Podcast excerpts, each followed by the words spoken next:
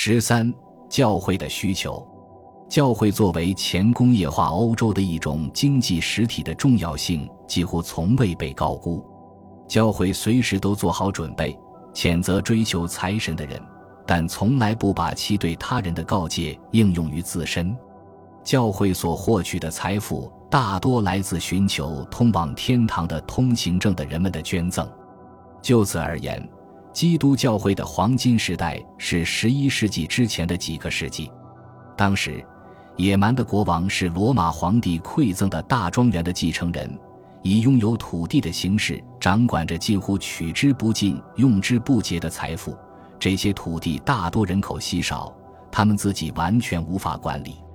伯爵和男爵也有相似的地位，他们为教会捐赠的偏好与他们抢劫和掠夺的爱好不相上下。尤其是修道院积累下了巨额财富。圣贝尔堂修道院在九世纪时拥有约二点五万英亩土地。洛尔施修道院的主要房产后来成为莱茵河畔的普法尔茨贵族领地的半壁江山。圣日耳曼德佩修道院在九世纪拥有约三十五至三十八平方公里的土地。现代观察家难以想象这种财产的规模，但在随后的几个世纪里。积累以较慢的速度继续，但在灾害和劫难的年代里会加快步伐。一三四七至一三五一年，黑死病流行，伊比利亚半岛哀鸿遍野，卡斯蒂利亚的贵族和富人竭尽全力为教会捐赠土地和建筑物。到瘟疫结束时，财富转移的规模是如此之大，以致在一千三百五十一年。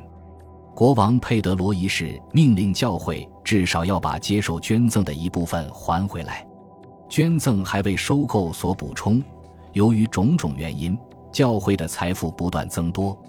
在整个十六和十七世纪，教会持有的土地规模持续扩大，这是威尼斯共和国忧心忡忡的一个源头。十六世纪末，在托斯卡纳区。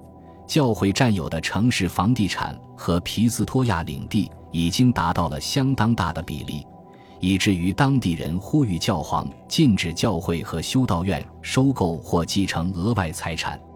在拉维纳省，神职人员在一五六九年占有大约百分之二十七的土地一六一二至一六一四年占有百分之三十一六五九年占有百分之三十五一七三一年占有百分之三十六。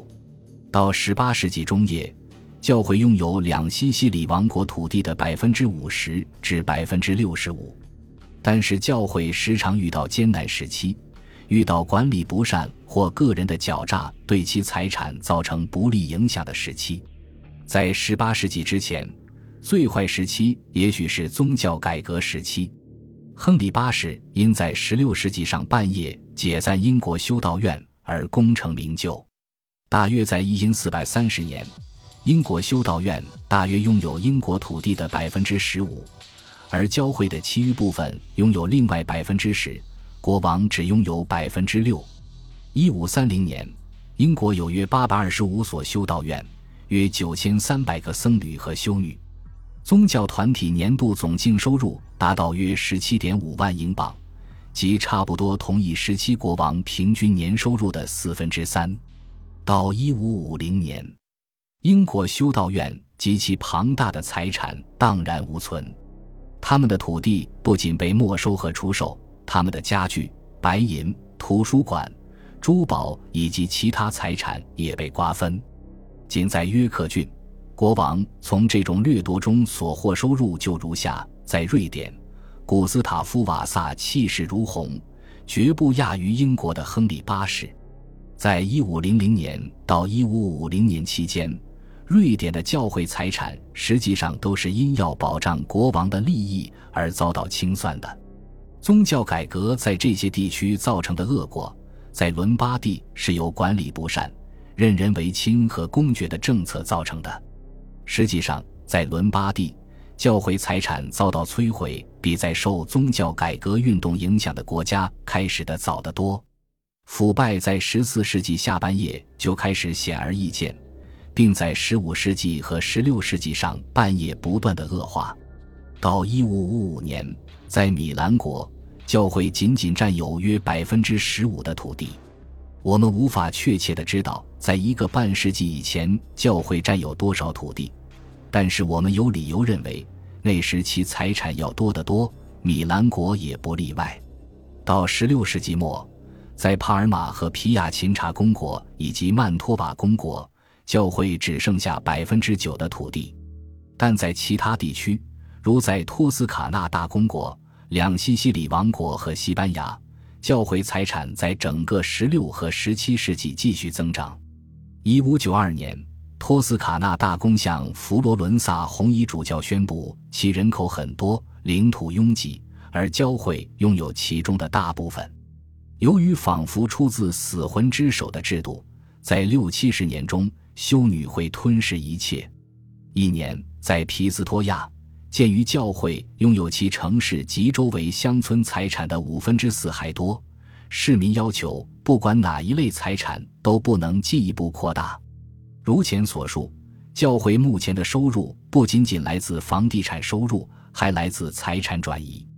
这种转移部分出于自愿，部分出于强迫。宗教改革也影响了这种来源。例如，在日内瓦。仅在1544年，就有一万两千弗罗林的教皇施遗税被公社据为己有，四千弗罗林为新教牧师使用，一千五百弗罗林为医院使用。长期以来，教会国家抵制寻求公共信贷的诱惑，因为他们担心无法支付其在布道坛上宣布的利率。但在1526年，迫于财政上的巨大压力。教皇克雷芒七世做出了一个大胆决定，发起总额为二十万枚杜卡特金币的公共贷款，利率为百分之十。到一五九二年，其债务达到五百六十万斯库多；到一六零四年，约为九百万；到一六一六年为一千五百万；到一六五七年为两千八百万。一五九九年时。这笔债务的利息支付占国家总开支的百分之三十五。谈起教会，人们从容不迫，从某种意义上说，还义正辞严。但教会是一个抽象的概念，在现实中，教会为一大批具有数量迥然不同的财富和收入的经济单位所代表。有教皇、红衣主教、主教和富裕的修道院，其经济条件从各方面来看。都可以与最富有的贵族相提并论，还有乡村牧师和托钵僧阶层，他们与最卑贱和最贫穷的阶级有着共同的命运。教会内部的财富分配，从整体上看，反映着社会上财富分配的不平等。孔蒂强调了十一和十二世纪佛罗伦萨领地上中下层神职人员的毁灭，以及修道院的发财致富。据波里西尼认为，在17世纪的拉维纳区，教会的巨额财富有百分之七十为拉维纳区四大富有修道院所占有，而其余百分之三十则被很多教区、教会分会和世俗教士瓜分。而在乌尔比诺公国，仅占教会业主百分之九的三大修道院控制着教会财产的约百分之七十。一六三九年。巴黎东北地区有三十五个教区，大部分拥有价值在一百四十里弗到二百里弗之间的财产，而有一个教区的财产达到了约两万里弗。在一七七二年的戛纳领地，教会持有约百分之十的土地财产，但其中大多为莱兰修道院所持有，该地区的其他牧师仅持有很少的份额。教会累加的有效需求是大量不同计划需求的总和。较穷单位的需求尤其针对食品和衣服，他们的需求计划非常类似于较穷阶级中的家庭单位的需求计划。但是主教、红衣主教和修道院的需求却与上等阶级的需求结构相类似。教廷需求处于这个宏伟结构的顶端。具有奢华的贵族宫殿的显赫需求的全部特征。